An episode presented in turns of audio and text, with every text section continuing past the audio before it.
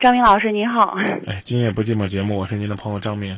呃，我有一个问题嘛，就是呃，我去年的时候通过相亲嘛，然后认识一个呃男孩嘛，然后我们谈了两个月，呃，两个月之后嘛，就是两个月的时候，呃，他跟我说，就是说。呃，因为什么什么什么事情，然后我们两个分手。他自己就给我发一条短信，具体什么原因我还没有搞清楚。然后又又，然后又停了五个月，五个月之后他又回头来找我了。然后我问他因为什么，就是说分手嘛。然后他又给我讲了，是因为呃觉得我不好沟通，呃，然后他的意见我没有采纳，就是当时嘛，他他不让我去做什么事情，然后我去做了，就因为这，然后他又觉得我没听他意见，说我不好不容易沟通。嗯，然后现在嘛，我们已经谈了，就是从十二月份吧，然后到现在大概有四个月了，双方父母也等于说是见过面了。可是我发现他有一个问题，啊，呃，就是走到路上的时候嘛，他老好看美女，而且看的还可过分，就是说扭过头，就是说我们走过去了以后嘛，然后他还会扭过头来，然后再去看那个美女，然后再过去再再走很远很远的时候，他还会扭过头，就哪怕拐拐个弯的时候，他会故意了，然后再往后去看看那个美女。就那种人，而且他是经常这样子。我回来我跟我妈说，我妈说了，那都怨你，就是说你不自信。但我我也我想听听您的意见。我真的很奇怪，你为什么又给他机会呢？嗯，是因为我也没有找到合适的。反正，嗯，我给他机会，呃，反正我同事嘛，就或者我领导也问我嘛，就是说，那咱俩因为啥分的？然后我跟他们讲就。就因为因为什么分了分了之后嘛？你觉得他给你的借口你能信服吗？他，他给我嗯，我当时不知道那到底算不算？我觉得有可能是那是借口。反正他又回头了。我真的觉得你就应该啊，不给他机会，也不给自己这个机会，省得增添这个烦恼。哦，是，反正现在挺挺烦烦恼，但是我觉得他父母还是挺不错的。人呢，想跟一个人谈，能给自己找多少理由？你看。他爹妈再好，他爹妈陪你过一辈子。那是，我也是这么认为的。我觉得还是靠我看我们两个到底合适不合适。你们又复合多久了？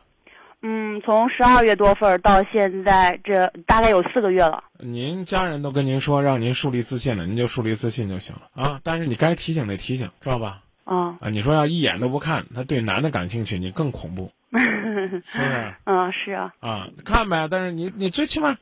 你得考虑我的感受吧。你没有必要，就是说你你你往前已经走过了了，然后你再回头看，没有必要在拐弯的时候然后再去看。我觉得看的有点让人觉得你每次都这样。那反正我也我也习我也就是说，呃，对他这种行为也比较了解了嘛。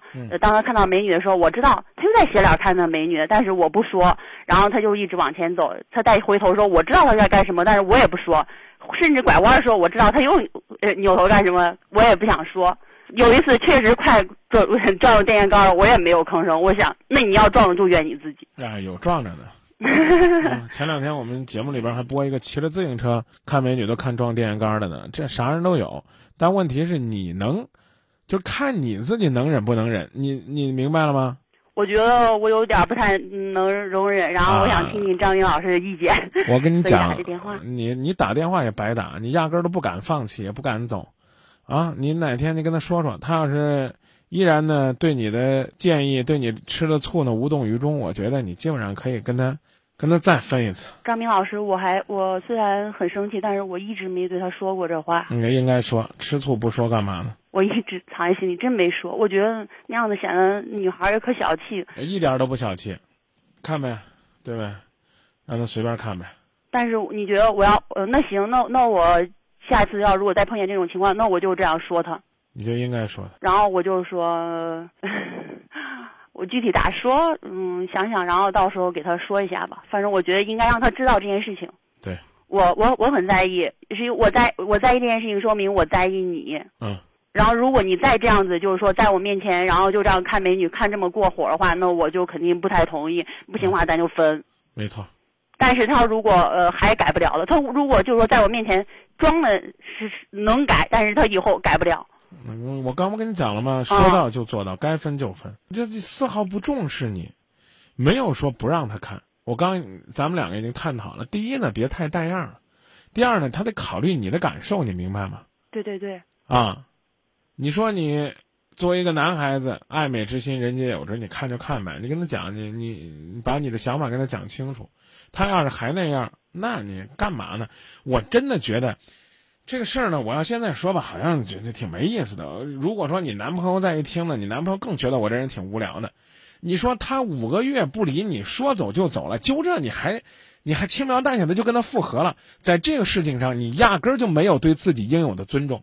就这件事儿，人家就足以轻视你，看不上你，知道吧？当着你面说：“哎呀，太好了，你给我的机会啊，又让咱们这个重归于好。”背后还说呢：“你看这姑娘。”我跟你说，当时他他给我说好的时候，我也这样问他：“我说凭啥你说分就分，然后你说好，然后我就得跟你好啊？”然后他说：“那不是说明你你挺好？”然后他是挑过来的，挑到最后的才挑到我的，我是这样认为的。反正我同学也是这么说的，一点都没错。在外边碰了无数的钉子。实在觉得，哎呀，真找不着好骗的女孩了，要不然还骗原来那个吧？那是啊，那确实是这样子的，嗯，明白吧？明白，谢谢你，张宇老师。不客气。嗯，那好，那谢谢您啊。再见。那好，再见。虽说是窈窕淑女，君子好逑，但是呢，得想一想啊，在这个问题上呢，男孩子是用什么样的方式在提醒你？然后五十五楼说：“你们都很自我啊，都有自己的观点。你应该想想你自己没有为什么没有吸引力、着装、气质？这倒未必，是不是？你穿的再漂亮，毕竟你是他身边的，啊，他这会儿不看呢，一会儿还可以看。那街头上走过的呢，那那那那说不回来就不回来了。所以呢，大家呢也应该呢给这个姑娘啊充分的理解和宽容。”啊，然后零四三五说：“你你你看，挺明白的姑娘，那办事儿咋咋咋咋真不利索呢？”五九零三说：“他再看呢，你就下腿绊他，绊的他摔的他爬不起来了就行了，知道吧？”然后，嗯，零四三五还说：“这三条腿的蛤蟆不好找，两条腿人多的是，是不是？那他以为你这是旅馆呢？他说回来就回来，就不给他机会，不让他回来，看他还怎么着？”嗯，朋友们说的都挺犀利的哈。